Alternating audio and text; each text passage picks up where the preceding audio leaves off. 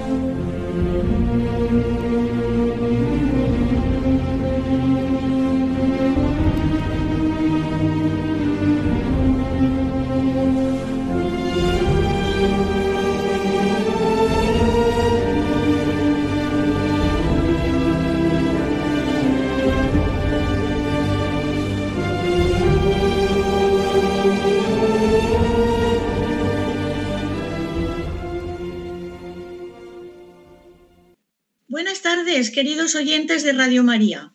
Cuando son las 3 de la tarde, hora peninsular, y las 2 en Canarias, nos disponemos a ofrecerles el programa El matrimonio, una vocación, desde Valencia, con el título Desde la vocación matrimonial, resolver los problemas de las adicciones. Estamos realizando el programa por Skype y contamos con la ayuda de Ramón Herrero, técnico de sonido, y la entrevista a un invitado que presentaré seguidamente. Se emite a esta hora por motivos de programación. El próximo programa, que será el 4 de enero, volverá a su horario habitual, es decir, 9 de la noche hora peninsular y una hora menos en Canarias. Y antes de empezar el programa, les quiero comentar que hoy es 7 de diciembre y mañana es la festividad de la Inmaculada Concepción. Y a fiesta celebramos muy solemnemente porque es la patrona de España. En el Evangelio de mañana oiremos, Alégrate llena de gracia, el Señor está contigo, bendita tú eres entre todas las mujeres. Esta fiesta fue instituida por Pío IX con motivo de la proclamación del dogma de la Inmaculada el 8 de diciembre de 1854. Esta tarde vamos a tratar un tema muy difícil que está haciendo sufrir mucho a las familias que lo padecen en alguno de sus miembros. Son las adicciones. Se estima que son más de 100 millones de familias que de algún modo están viviendo este tema en todo el mundo. Según información consultada, hay 14 tipos de adicciones y que les indico seguidamente. El alcohol, la nicotina del tabaco, los psicofármacos, la cafeína del café, los opiáceos, principalmente la heroína, los esteroides en el mundo del deporte, el cannabis, los comportamentales, la pornografía y el sexo, la ludopatía, el juego, la comida en exceso que produce la obesidad, las nuevas tecnologías, las compras compulsivas, el trabajo en exceso y las emociones o la vivencia del duelo. ¿Cómo ayudar a una familia del adicto? La familia del adicto tarda en darse cuenta del problema y necesita buscar ayuda. Esta situación es llamada la codependencia y es considerada como la enfermedad que padece el familiar en paralelo a la adicción diagnosticada a su ser querido y daña en gran manera su identidad, su autoestima y su felicidad, así como la del resto de la familia. Para poder ayudar al adicto, el familiar debe poner el foco en sí mismo para protegerse de la ingobernabilidad del adicto. La familia es el soporte para la recuperación del adicto, para los que necesitan la ayuda de personas capacitadas, paciencia y oración.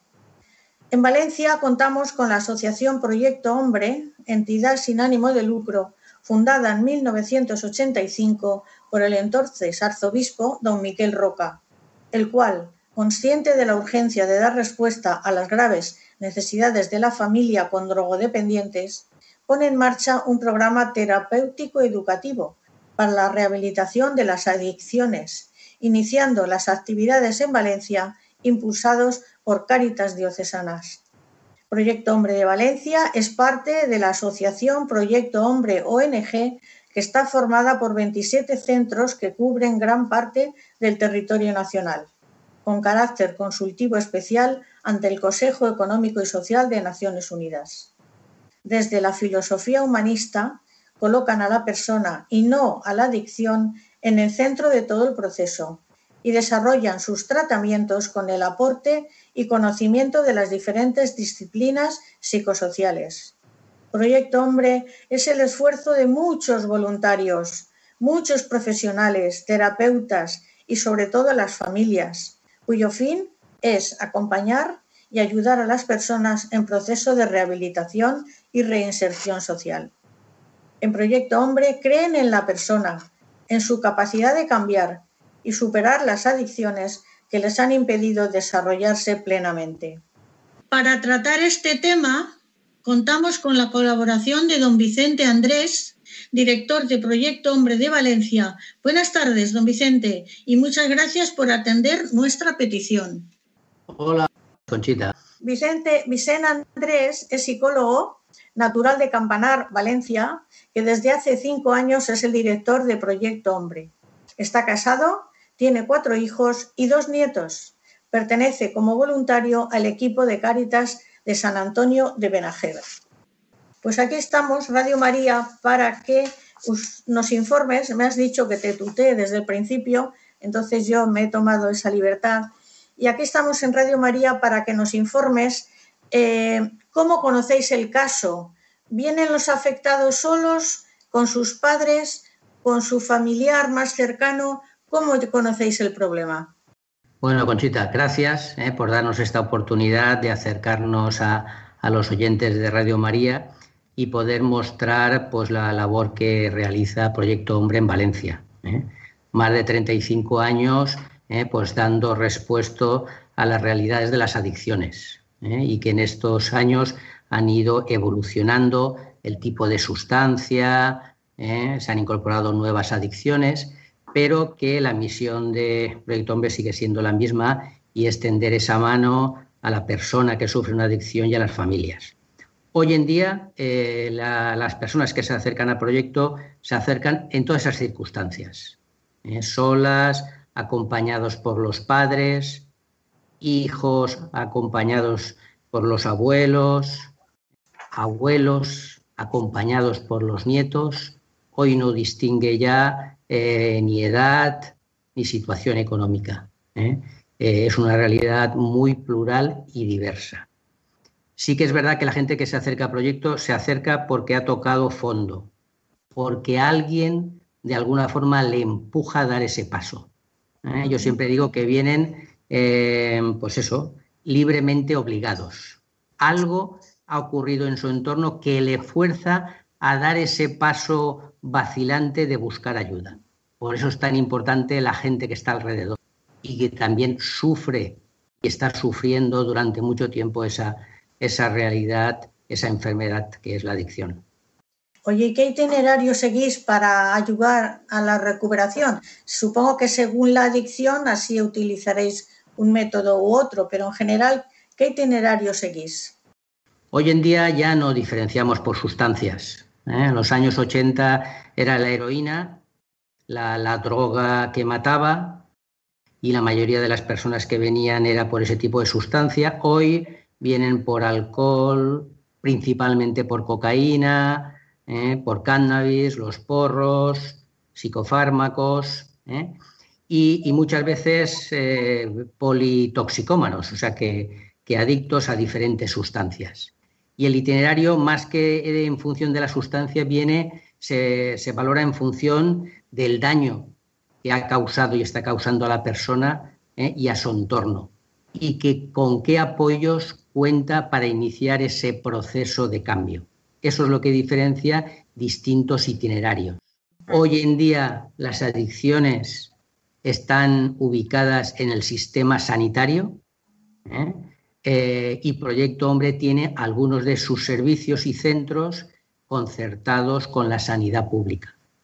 Yo siempre digo lo mismo, quien tenga un problema eh, de adicciones a sustancias o adicciones, como tú bien decías, comportamentales, al juego, a las apuestas deportivas, a las pantallas, que llame a Proyecto Hombre, al, eh, que pida una cita ¿eh? y que tenga una entrevista con un terapeuta. Y a partir de ahí ¿eh? veremos qué itinerario debe iniciar, porque se puede iniciar desde la UCA, directamente desde el proyecto, hay recursos residenciales, recursos ambulatorios, pero yo creo que lo mejor es llamar por teléfono y pedir esa cita. Puede ser la persona o sus familiares, quien esté preocupado o se sienta afectado. Muy bien, al final del programa daremos eh, la dirección de Proyecto Hombre en Valencia y el teléfono para el que necesite o, quiera llamar para hacer alguna consulta.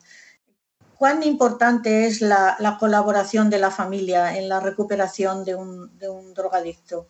Bueno, de un uno con adicciones. Pues es, vamos, es un factor de pronóstico fundamental lo es para iniciar el tratamiento, ¿eh? como decía, alguien te empuja y alguien que está cerca, ¿eh? familiar, padres, hermanos, tíos, alguien que detecta, que se preocupa ¿eh? y que de alguna forma va mandando mensajes de que esto no puede ser, de que hay que hacer algo, que yo te acompaño. Entonces, para iniciar eso es fundamental. Pero es que luego para hacer el tratamiento eh, invitamos a que la familia se incorpore al tratamiento. Por un lado, porque también la familia está dañada y también necesita ser sanada, eh, necesita rehacerse en los vínculos que se han viciado por la sustancia, por las consecuencias en las conductas que tiene la adicción. Y entonces nosotros ofrecemos también ese trabajo terapéutico a padres, hermanos, a todos y de alguna forma acompasar el tratamiento eh, con todos sus miembros. Si eso ocurre, el factor de éxito se multiplica. ¿Y eso en qué se concreta? En tiempo, eh, tiempo para las entrevistas personales, tiempo eh, para las terapias grupales. En Proyecto Hombre creemos mucho en la autoayuda. personas que comparten un problema en que juntos son capaces de, analizarlo, de poder hablarlo, porque estas cosas aún se viven con miedo, ¿eh? por el estigma, por la vergüenza. Entonces, un espacio donde poder compartir todo ese sufrimiento que muchas veces se ha llevado oculto. Y eso sana. ¿eh? Por eso pensamos que ese tiempo dedicado al trabajo grupal también es una herramienta muy, muy importante. Vicente, yo conocí un caso que la propia madre de tres hijos tenía dos drogadictos y la propia madre no se lo quería creer. Se lo decían la familia, se lo decía alguna vecina por, la, con las actuaciones de los chicos y ella no se lo quería creer. Porque es que es muy duro, me decía Conchita, es que es muy duro. Digo, pero es que cerrando los ojos, haciendo como el avestruz, no vas a curar a tus hijos y efectivamente fue a Proyecto Hombre de Gandía y allí le ayudaron, salieron los dos adelante y bueno, están dando en este momento, gracias a Dios, por la curación de los dos. Pero es, fácil que no queramos ver el problema. ¿Es posible eso, esa situación? Claro, sí, sí. Muchas veces eh, la persona eh, con trastorno de adicción eh, muchas veces no ve el problema, le quita eh, vamos, no ve las consecuencias, eh, está ambivalente, eh, le lleva a ocultar y a mentir, pero es que a veces el entorno también no es capaz de ver todo eso, por, por, miedo, porque si reconozco que tengo un problema, tendré que buscar ayuda, tendré que hacer algo, Entonces, pues hasta que no explota, hasta que algo no lo hace evidente, te lo pone enfrente, pues a veces no, reacciona ni el entorno, ¿no? ¿Eh? Por eso decimos, ante cualquier sospecha, preocupación, y ahora en el tema de nuestros jóvenes y menores, pues más aún, ¿no? Por, el tiempo que pueden estar dedicando a las pantallas, a los videojuegos. Por todos esos indicios, si yo tengo dudas, consulte. Consulte con proyecto, consulte con los servicios de, la sanidad pública, no se quede con la duda. De ese paso y contraste ¿eh? con profesionales si estamos ante un problema ya grave, unos indicios incipientes ¿eh? o, realmente eh, no hay por lo que preocuparse, pero dé el paso. Yo he visto en vuestra página web que tenéis varios programas, programa de prevención universal. Explícanos brevemente en qué consiste este programa de prevención universal. Claro, nuestra. Sí, ya todos sabemos y lo hemos oído, ¿no? Que, que es mejor invertir en prevención que en paliar ya las consecuencias de una enfermedad o de una adicción, ¿no? Por eso en Proyecto Hombre, en la medida de nuestras posibilidades, impulsamos un programa de prevención universal que está dirigido eh, a jóvenes y menores, principalmente del ámbito escolar. ¿eh? Eh, son medidas que potencian los factores de protección frente a las adicciones. No es hablar de drogas, no son charlas, ¿eh? Son programas hoy en día que se han eh, corroborado, que se han estudiado y ofrecen las herramientas eh, a los jóvenes para hacer frente a esos factores que están ahí fuera de riesgo y que van a encontrarse en su vida y van a la droga la van a tener ahí cercana. Mm. claro, los medios tecnológicos hoy nos permiten acceder pues, a todo, a la pornografía, a las apuestas deportivas, ¿eh? Eh, a las apuestas de todo tipo, ¿eh? sin distinguir edad. Entonces se trata de potenciar en los menores que aún no tienen problemas esos factores de protección. Y ahí ofrecemos esos programas en el ámbito escolar o en el, ámbito comunitario. Yo veo aquí que dice que dais sesiones formativas en las AMPAs. ¿Esto os lo tiene que pedir el colegio? Sí, normalmente nos lo pide el colegio o, las asociaciones de padres y madres. ¿eh? Muchas veces son las asociaciones que están preocupadas por ese tema, detectan algunos riesgos y quieren una formación ¿eh? para poder enfrentarse a todas estas situaciones que algunas son incipientes. ¿no? Entonces ahí ofrecemos un paquete de formación que puede estar dirigido a los padres y madres, a los profesores ¿eh? o a los alumnos. ¿eh? Es mucho mejor facilitar esas herramientas a los padres y a los profesores y que ellos sean los que potencien esos factores de protección. Muy bien. Luego el programa de prevención selectiva ya es para jóvenes entre 13 y 18 años. Esto ya se considera que ya incipientemente pueden estar consumiendo drogas o alcohol. Claro, que tienen esa edad y empiezan a observarse consumos. ¿eh? Eh, pues eso, eh, empiezan a probar, se empieza probando el alcohol, que es nuestra droga, que es la que produce más daño y a más personas en nuestra sociedad, y es una droga legal. Y es una industria, además, que genera muchos empleos. Pero es una droga. Y una droga con unas consecuencias en la salud terribles pues es con la primera que empiezan nuestros jóvenes. Y empiezan nuestros jóvenes porque las ven en nuestras propias casas, en sus progenitores. ¿eh? Mm. Y ahí eso nos tiene que hacer pensar ¿eh? a los padres y madres ¿eh? qué uso estamos haciendo de esas drogas legales. Entonces, este programa va dirigido a esos grupos donde ya empieza a haber consumos problemáticos. No hablamos de una adicción, ¿eh? pero empiezan ya pues con el alcohol, ¿eh? con los porros, ¿eh? y entonces ahí es una intervención más, como dice el nombre, selectiva. Y después, por último, bueno, por último no, tenéis también el programa de prevención indicada, que ya es para jóvenes hasta 24 años que consumen drogas ya y, en su conducta se les, se les nota perfectamente. Claro, ahí eh, eso es lo que llamamos nosotros el programa joven. Esos nombres a veces no se entienden porque es terminología, pues eso, de este, de, este sector. Pero ahí es ya eh, cuando los padres eh, detectan problemas graves. cuando ya los padres ven que ha fracasado los intentos que han, tenido para reconducir ¿eh? Eh, pues la vida de su hijo.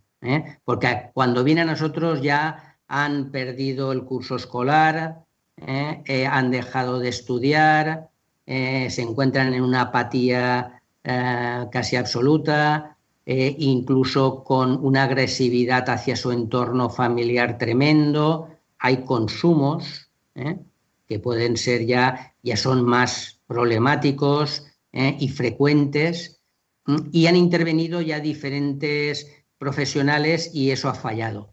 Entonces vienen los padres ¿eh? y empezamos a trabajar con los padres y luego ya en un segundo momento con los hijos, porque los hijos no tienen conciencia de problema y el problema ellos lo ven que es de sus padres, ¿eh? ellos para qué van a ir a proyecto, ¿no? Ahí van gente que tiene problemas graves, yo no lo tengo, ¿no? Entonces empezamos a trabajar con los padres y a partir de otro momento con los hijos. ¿eh? Y empezar, bueno, pues a, ganarse, por un lado, esa confianza con el adolescente y el joven, que es fundamental para poder trabajar, ¿eh? Y a partir de ahí marcarse ya objetivos de abstinencia, de retomar eh, su vida y, diseñar pues, un nuevo proyecto de vida que estaba pues, completamente seccionado por, por la adicción. ¿eh?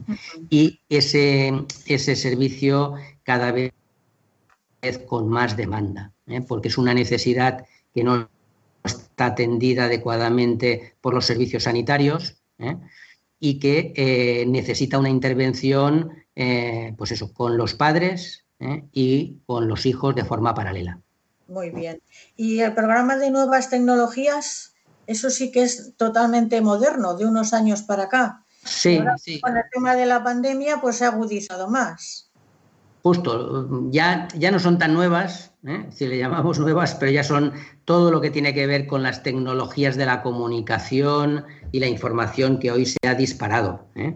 Hoy de un dispositivo tan pequeño como el móvil, uno puede acceder a un mundo eh, total y absoluto, donde tiene a su disposición bueno, una, una, una, posibilidades de generar adicciones múltiples. ¿eh? Y ahí es donde nosotros queremos intervenir ¿eh? y trabajamos ya con jóvenes con adicciones a las pantallas. Ay, Vicente, qué difícil lo tienen los padres de ahora, que a veces el problema de los hijos redunda en el matrimonio, porque es muy difícil que el padre y la madre tengan la misma visión del problema por lo tanto, hay veces que producen eh, deterioro en el matrimonio de los padres. ¿No es así? Sin lugar a dudas. ¿eh? Por eso yo decía, empezamos a trabajar con los padres. Muy bien. Y desde la situación en la que vienen. Y hoy en día eh, vienen padres separados cada uno por su cuenta, pero que quieren afrontar el problema de su hijo de forma conjunta. Otros que vienen cada uno en paralelo y enfrentados, ¿eh? Eh, o solo viene uno de los progenitores. Desde esa realidad nosotros empezamos a trabajar y siempre decimos, y dedicamos más tiempo a trabajar con los padres y madres que con el hijo. Que con el hijo, claro. Porque de lo que se trata es que los padres vuelvan a recuperar su función educativa y esa autoridad ¿eh? que, que han perdido. Vicente, ¿cuántos casos atendéis al año aproximadamente? Según las adicciones será difícil de conocerlo ahora, pero en total, ¿cuántos casos atendéis al año? Nosotros venimos a atender al año unos 900 personas en tratamiento. ¿eh? En todos los dispositivos que tenemos, en Valencia, Gandía, Ontinyent y también dentro de la prisión donde tenemos un módulo para trabajar las adicciones. ¿eh? después Adultos... daré, todos los datos que los tengo, de Gandía, Ontinyent y el de la prisión. ¿Eh? Pero ahora vamos a seguir con el tema este. ¿Unos 900 casos atendéis al año? Todo, de adultos y jóvenes. ¿eh? Desde, pues el mayor creo recordar 80 y pico de años y el más joven 13. Una franja de edad muy amplia, porque como decía, ya no diferencia ni edad, ¿eh? ni nivel ni clase social. ¿Eh? y ni nivel de estudios. Incluso tenemos personas en tratamiento que están trabajando, ¿eh? donde ofrecemos un programa que es compatible con el trabajo.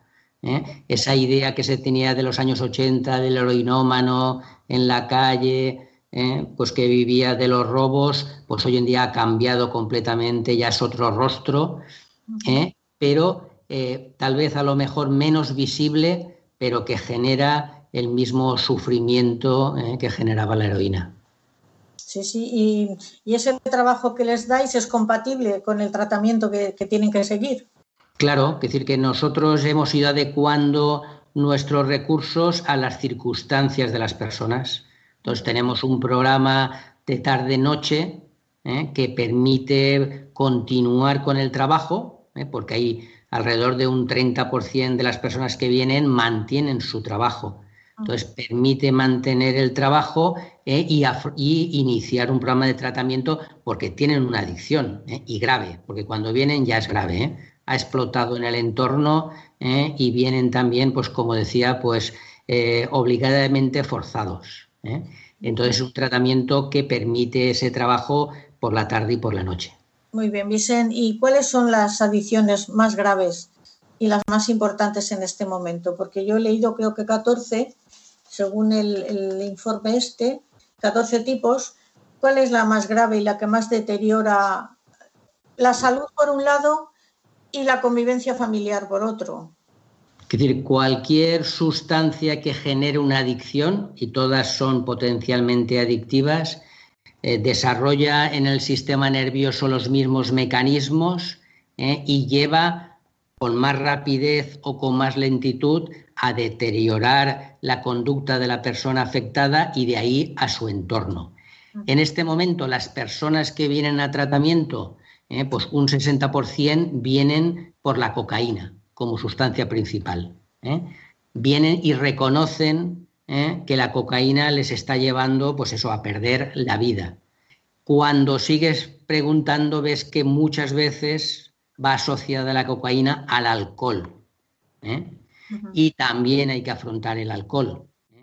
Cualquier persona que ha padecido una adicción debe llegar al convencimiento de que no puede volver a consumir ninguna sustancia, ya sea legal o ilegal, porque los dispositivos que disparas son los mismos y la recaída eh, estaría pues, prácticamente garantizada. Entonces, en ese trabajo educativo y terapéutico eh, debe llegar a concluir que también el alcohol ¿eh? debe eh, dejarlo, ¿eh? aunque a su alrededor esté continuamente, se le esté continuamente invitando, porque es, es curioso las veces que tenemos que decir que no quiero tomar. Ven a casa y toma algo, toma una cervecita, toma un vinito, vamos a tomar unas copas, y lo tenemos tan interiorizado que hasta que no tenemos cerca a alguien que ha tenido problemas con la adicción, no caemos en la cuenta de la incitación constante que tenemos y que a veces hay que justificar para decir que no. Todas, más rápida o más lentamente, ¿eh? producen un proceso de deterioro cognitivo ¿eh? y, fisiológico, eh, pues eso, garantizado. Muy bien. Pues, queridos oyentes de Radio María, estamos en el programa El matrimonio, una vocación, hablando con Vicente Andrés, psicólogo, y eh, está, casado, padre de cuatro hijos, dos nietos, y es el director de proyecto Hombre en Valencia. Eh, seguiremos dentro de unos momentos después de una parada musical. Les vamos a ofrecer una canción que viene muy bien para el tema que estamos tratando. Se titula Sé fuerte, sé valiente y está grabada por un conjunto valenciano que se llama La Caja Lusa, formado por cuatro jóvenes entre 20 y 31 años que se llaman Sari, Jaume, Lucía y Carlos. El texto de la canción dice repetidas veces, Eres la dueña de tu libertad, sé fuerte y sé valiente. Espero que les guste.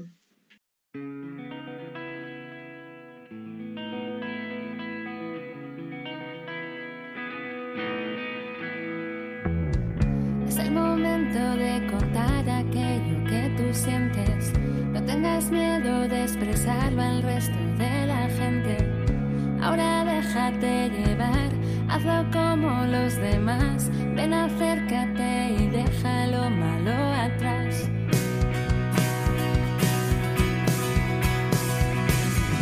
Habrá quien diga que la vida es algo indiferente, que todo llega y todo pasa sin peso aparente.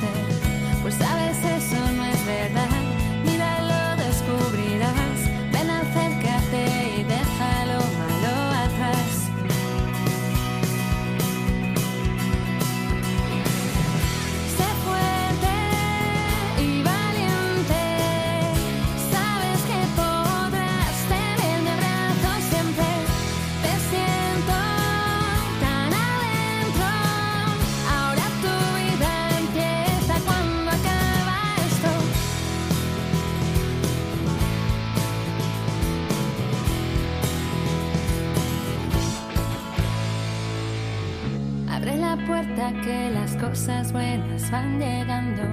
Solo creyendo que tú puedes se van alcanzando. Olvida todo lo demás, ahora tienes que disfrutar. El mundo es tuyo y también lo es tu libertad.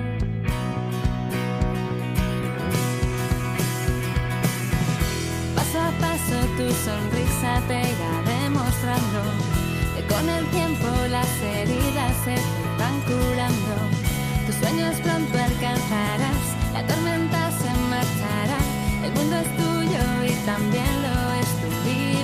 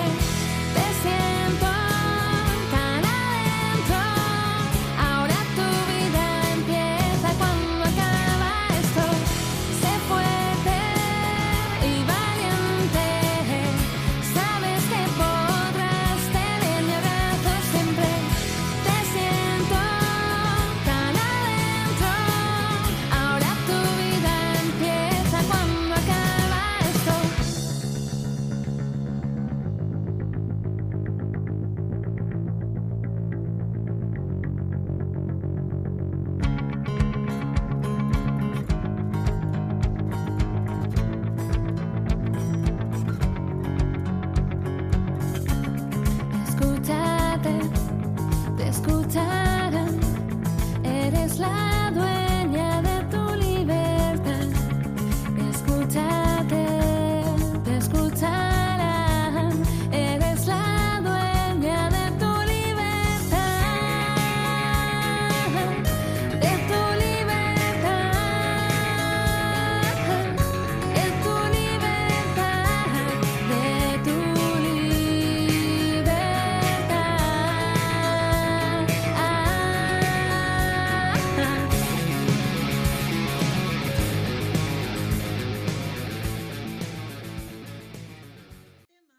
nuevo con ustedes, queridos oyentes de Radio María. Estamos en Valencia haciendo el programa El matrimonio, una vocación. Y estamos hablando con el director de Proyecto Hombre, Vicente Andrés, que nos está diciendo cosas muy importantes para recuperar y para lograr que si tenemos hijos, padres, hermanos adictos o, o incluso abuelos, porque antes nos ha dicho que había un caso con 86 años. Entonces, no dudemos, cualquier no, cosa que notemos, cualquier sospecha, tenemos que llamar a Proyecto Hombre. Yo les voy a dar ahora la dirección y el teléfono. La dirección en Valencia es Padre Esteban Pernet, número 1, distrito 46014, al lado mismo del Hospital General. Y el teléfono es 96 359 7777. Repito, 96-359-7777. Y seguimos con la entrevista para preguntarle a, don, a Vicente si todas las, ah, las atenciones a, a, los, a las personas con adicciones las hacen en esos locales, en la calle Padre Esteban Pernet. En estos locales en Valencia ciudad y área metropolitana, pero también tenemos un centro de día en Gandía, ¿eh? en los locales de la Cáritas Interparroquial de Gandía y también un centro de día en Ontinyent, en unos locales también cedidos por la Cáritas Interparroquial. Eh, cual en cualquiera de ellos puede llamar y pedir una cita. Pero además también trabajamos dentro de prisión. ¿eh? Un gran porcentaje de personas que cumplen condenas están relacionadas con el uso y abuso de sustancias. Entonces nosotros, Proyecto Hombre, trabaja dentro de prisión con los funcionarios y el equipo técnico en un módulo como una comunidad terapéutica. Entonces, cualquier persona que esté cumpliendo condena, si quiere, puede iniciar ya un tratamiento de adicciones dentro de prisión que luego continuará fuera cuando salga en libertad condicional. El teléfono de, este módulo, módulo 1 de la cárcel, es el 961975000. 961975000 y al final del programa les daré los teléfonos de Gandía y Ontinyent para no marearles. Pero donde... Y si no, el teléfono es genérico y ahí le informarán, le darán la cita, ya sea en Gandía o en Ontinyent. O sea, ¿eh? el que hemos dado en primer lugar. Claro, por simplificarlo. Vale, muy bien. Eh, vamos a ver, ¿y cómo está formado el equipo vuestro que atiende a, los, a los adictos? Muy bien, pues em, en los orígenes, eh, Proyecto Hombre nació, pues eso, de, como iniciativa de la Iglesia Diocesana, eh, por, encomienda del arzobispo, Cáritas empieza a ver qué se puede hacer y envía a un grupo de voluntarios a formarse en Italia en Proyecto Uomo. ¿eh? Esas primeras personas se forman allí, vuelven y ese es el germen de Proyecto Hombre en Valencia. Hoy en día somos una entidad, como bien decías al principio, sin ánimo de lucro ¿eh? y eh, nuestro, en nuestro ser está el voluntariado. ¿eh? En todos nuestros centros y programas colaboran de forma constante alrededor de 100 voluntarios que nos donan su tiempo y sus conocimientos. Voluntarios que realizan tareas desde tareas administrativas, tareas de acompañamiento, talleres lúdicos, talleres ocupacionales, ¿eh? Eh, despliegan todas esas habilidades, pero lo más importante que aportan es su ser, el tiempo y lo que son. Y en este momento son un testimonio, eh, pues bueno, pues de un valor incalculable porque dan todo eso a cambio de nada material son un elemento que a muchos de nuestros usuarios les causa extrañeza, ¿no? Porque han vivido mediatizados por el dinero, todo se compraba la droga y todo con dinero, y de pronto se encuentran con personas que, bueno, que van a pasar el domingo a la comunidad terapéutica a cambio de nada material. Y les dicen, ¿y tú por qué estás aquí? ¿Para qué vienes? Pudiendo estar haciendo mil cosas y vienes a estar con nosotros. Pues ese testimonio es algo muy, muy importante en esta tarea educativa. Y junto a esos 100 voluntarios, en este momento tenemos alrededor de 50 profesionales, educadores, psicólogos, médicos, psiquiatras, eh, trabajadores sociales, ¿eh? que desarrollan toda esa labor más terapéutica y afrontan pues mil situaciones con las que viene la persona. Causas judiciales, eh, problemas de pensiones, denuncias que cuando están aquí es el momento de afrontarlas. Bueno, pues ahí se despliegan todas esas posibilidades y se intenta pues afrontar desde esos eh, profesionales. Profesionales que tienen la capacitación técnica, pero que también les mueve pues esa motivación especial de trabajar con personas muy vulnerables, a sabiendas de que eh, hay que hacer una eh, y poner una gran energía para revertir todas esas situaciones. Por eso hacen falta tantos colaboradores para reconducir cada una de esas vidas. Ya lo creo, porque si atendéis 900 personas al año, son muchas personas porque eh, cualquiera, cualquier gestión de las otras se puede hacer en minutos, pero aquí habrá gestiones que durarán horas. Solamente escuchar el problema. escuchar y el tratamiento eh, puede durar de nueve o de un año a dos años. ¿eh? Eso es lo que nosotros consideramos el tiempo óptimo ¿eh? para reconducir, para dejar de consumir en un primer momento. Que, que el cuerpo vuelva a recobrar sus funciones sin estar condicionados por la sustancia. Y a partir de ahí, pues empezar a, a plantearse primero preguntas hacia uno mismo y luego eh, hacia su entorno, para llegar a concluir, pues, qué proyecto de vida tengo que emprender. Porque cuando uno deja la sustancia, prácticamente se ve desnudo, porque la sustancia lo ha atrapado, era el centro de su vida, le daba sentido a la vida, me levanto, consumo, si no tengo dinero busco, ¿eh? entonces de pronto eso ya no está y si he perdido trabajo y amigos, recuperar eso o hacer unos nuevos es un trabajo de valientes. Pensemos cualquiera de nosotros ahora rompe con esos amigos que son negativos y empieza a, a labrarte un nuevo círculo social. Bueno, pues nos veríamos cuán difícil es eso, ¿no?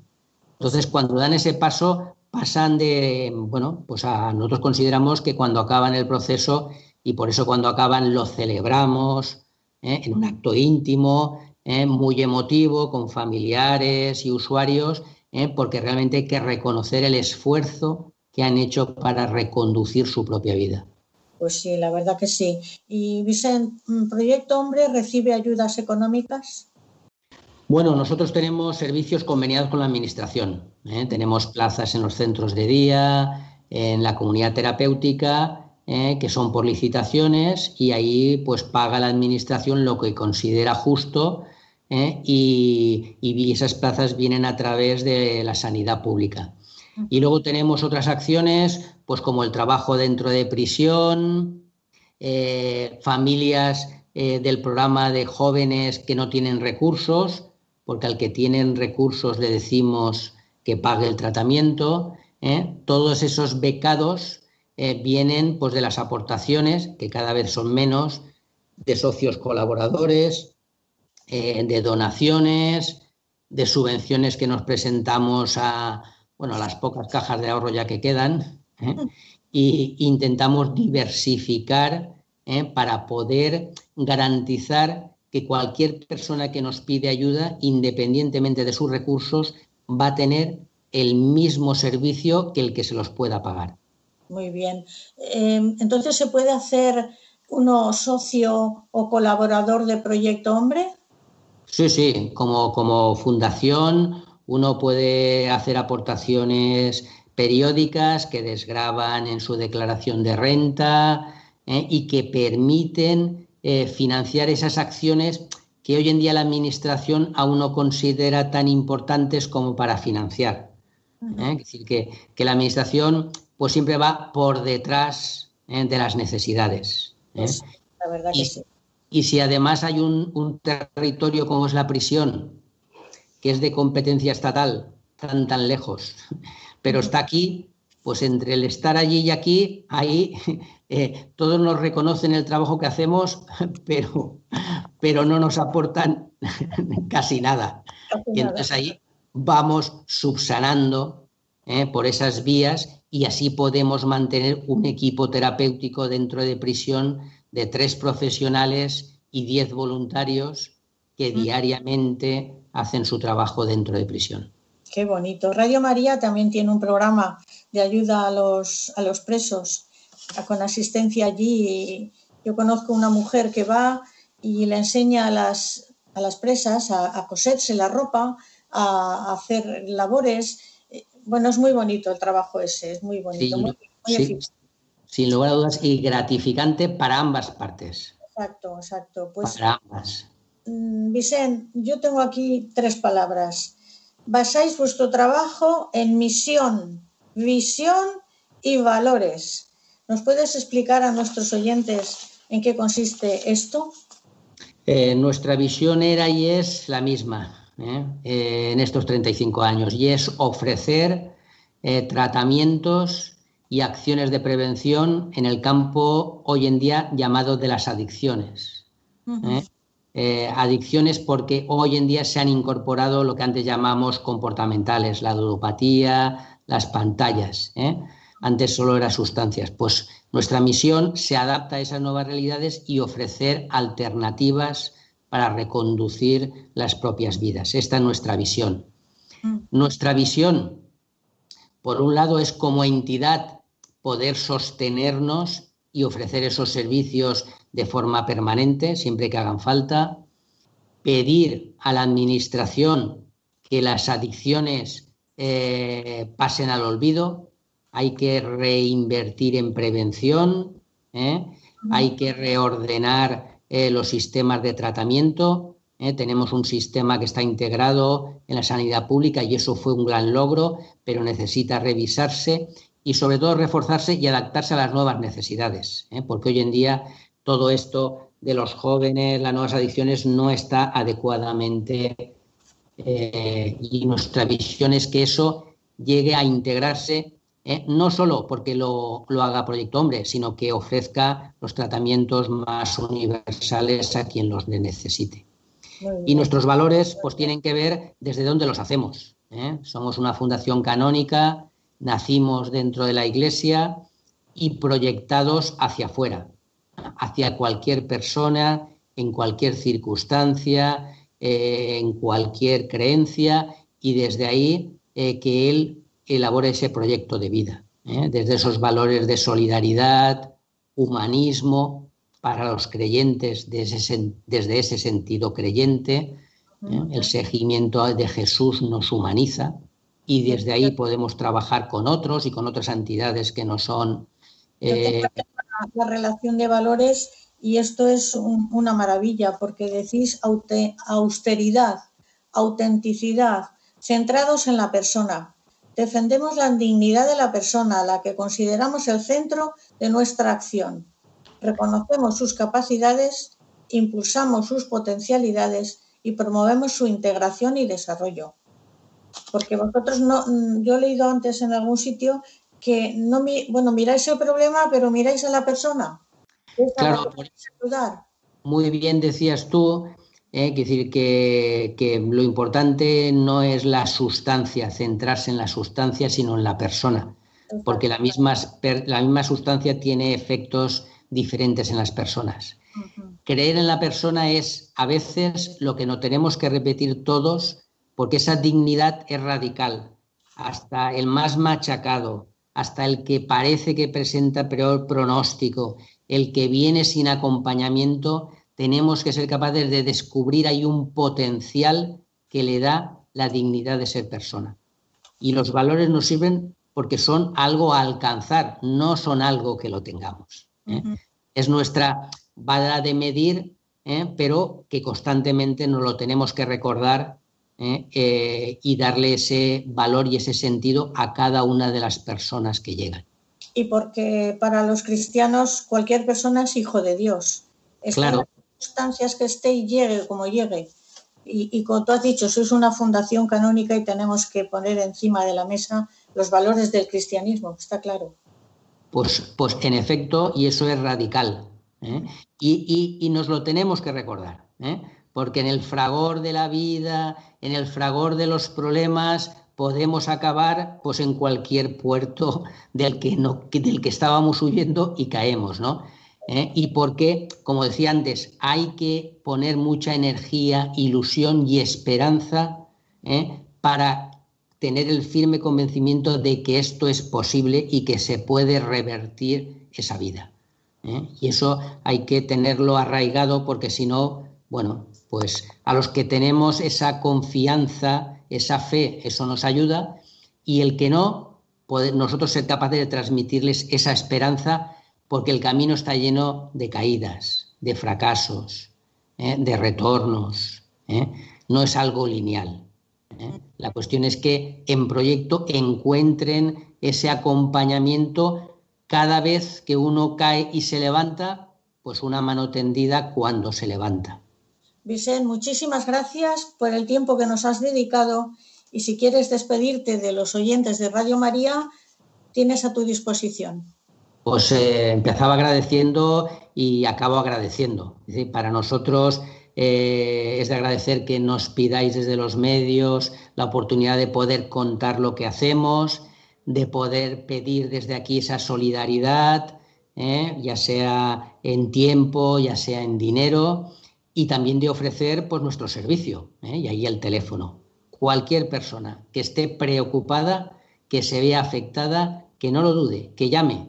¿eh? Proyecto Hombre tiene esa imagen que a veces dice, no, no, eso es para problemas graves. Pues si uno viene antes de que el problema sea muy grave, antes podremos revertirlo. Que no tenga miedo, que aparte la vergüenza y va a encontrar ahí un espacio donde compartir todo eso que a veces pues no se encuentra el lugar. Muchas gracias, Vicente. Y queridos oyentes, si quieren alguna aclaración o algún dato de los que hemos dado en el programa, les facilito mi correo electrónico para que me escriban y yo les contestaré. El matrimonio, una vocación, dos en número, arroba radiomaria.es. Y como siempre se ha hecho corto, llegamos al final del programa. Le agradecemos a don Vicente Andrés, director de Proyecto Hombre en Valencia, y a Ramón Herrero, técnico de sonido, y les invitamos a oír nuestro próximo programa el 4 de enero a la hora habitual, es decir, a las 9 de la noche, hora peninsular, y a las 8 en Canarias. Y ahora, como siempre, la oración a nuestra Madre, la Virgen María ya que mañana es la Inmaculada Concepción, la patrona de España. Acordaos, oh piadosísima Virgen María, que jamás se ha oído decir que ninguno de los que se han acudido a vuestra protección, implorada vuestra asistencia y reclamado vuestro socorro, ha sido abandonada de vos.